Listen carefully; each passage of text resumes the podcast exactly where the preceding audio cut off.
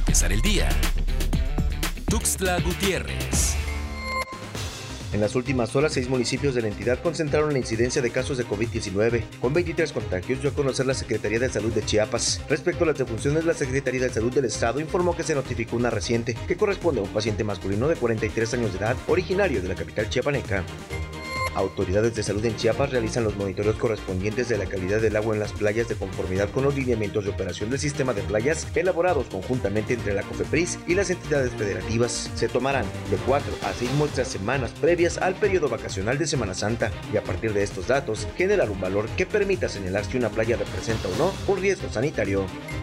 En 2015, Alejandro Galván Culebro, ex titular del órgano superior del Congreso del Estado, emitió denuncias contra 25 exalcaldes ante la Fiscalía del Combate de la Corrupción por no comprobar los recursos asignados al omitir presentar la cuenta pública 2013-2014. Aunque en su momento se presentó una denuncia por parte de este órgano, no hubo acción penal y estos alcaldes no fueron llamados a cuentas por desaparecer los recursos durante un año sin comprobar en qué se gastaron el erario.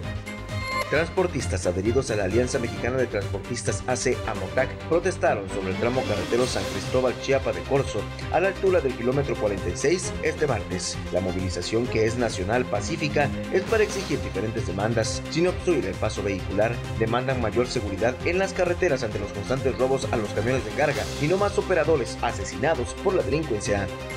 Al inaugurar la planta de tratamiento de aguas residuales en el fraccionamiento real del bosque en Tuxtla Gutiérrez, el gobernador Rutilio Escandón Cadena señaló que el agua tratada y limpia es un derecho humano. Por ello, refrendó su compromiso de impulsar un desarrollo sostenible y sustentable a través de infraestructura hidráulica de calidad.